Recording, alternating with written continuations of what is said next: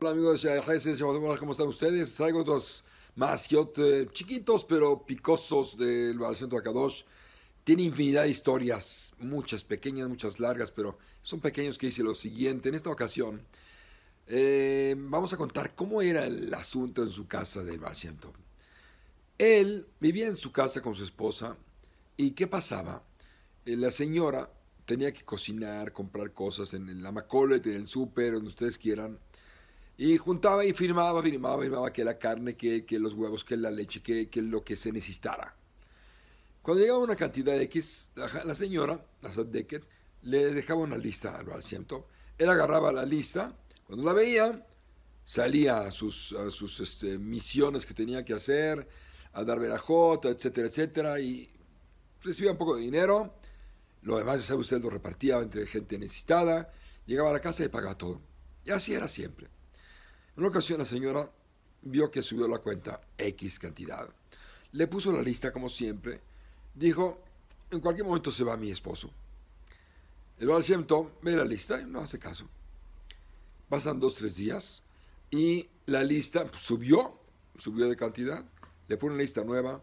Voltea al Shem y le dice, ¿qué piensas que me tengo que ir ahorita? ¿Me estás presionando para que me vaya? Mira, le dice, yo si quisiera ahorita ¿Ves el horno que tenemos donde, donde horneas todo? Puedo hacer que se convierta en un horno de oro. Así de fácil. Y no con nombres sagrados de ninguna manera. Con suplicarle a Dios, Él lo hace. Se acabó. Pero me da pena. Me da pena molestar a mi creador por esto. La verdad, hay otras maneras de conseguir dinero, trabajando, haciendo lo que yo hago siempre. Así que en el momento adecuado voy a salir y es lo que voy a hacer. ¿Qué vemos de esto que dijo a su esposa? Que el Baal podía pedir a Dios lo que él quisiera. Y estaba seguro que iba a suceder. De hecho, fue grande, grande en todos los sentidos, porque él hacía cosas fuera de lo normal y sin, ni siquiera con nombres sagrados. Porque la persona cuando se está seguro que Dios hace todo, Dios es todo en y elevado, entonces si esa seguridad es tan fuerte como debe de ser, puede cumplir Dios todas las cosas. Es un más. Otro más nos cuenta que en una ocasión, en una ocasión un señor muy rico vivía en X ciudad, la cual tenía un amigo que vivía en la ciudad de Astrópoli, que tuvo un hijo. Y lo invitó, vente al Brit va a ser el viernes. Ese señor rico, que amigo de él, vivía como a medio día de distancia de ese lugar. El Brit Milá iba a ser el viernes. Dijo, no voy a alcanzar a llegar a mi casa de regreso. Le mandó un mensaje a... No por WhatsApp, obviamente. Le mandó un mensaje a a su amigo por los correos que iban en carretas diario por ahí. Le dijo, por favor, mira, si puedes hacerle venir temprano, para que yo pueda regresar a mi casa en Shabbat, porque tengo aquí gente que atender, etc. Le dice, le contestó, con mucho gusto. Así, dicho y hecho, el jueves en la tarde se fue este amigo rico a este lugar, a la ciudad de Estrópoli, y se durmió ahí para hacer venir temprano y regresarse. Otro día que van a empezar los preparativos para el ven que una carreta va llegando al lugar para vivir. ¿quién era? El Baal Shem Tov y sus Hasidim. Llega el Baal Shem y todo el mundo se da cuenta que es el Baal Shem Tov. Y se dan todos a recibirlo, el del Beit Milá, etcétera, etcétera, todos felices porque el gran Baal Shem Tov llegó al Beit Milá.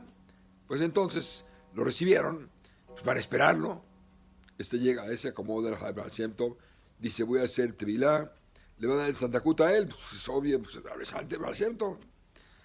Eh, voy a hacer Tevilá, y en lo que va a hacer Tevilá y regresa, pasan las horas, luego hacen Seudá para antes de hacer el Brit Milá, se tardan, el caso es que vimos lo hicieron, ya faltaba media hora para Shabbat. Y el señor rico estaba muy este, angustiado, ya no llegó a su casa. Se acerca al Señor a él y le dice, te veo angustiado, ¿qué tienes?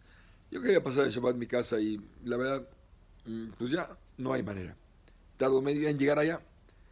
dice el si yo te llevo a tu casa ahorita mismo, ¿me invitas a tu casa para ese Shabbat? Le dice, de mil amores, ojalá, ojalá y se pudiera. Le dice, súbete a la carreta.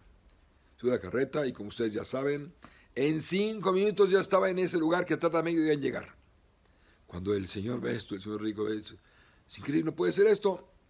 Dice, Dios siempre ayuda, Dios siempre manda. Cuando uno pide, Dios ayuda.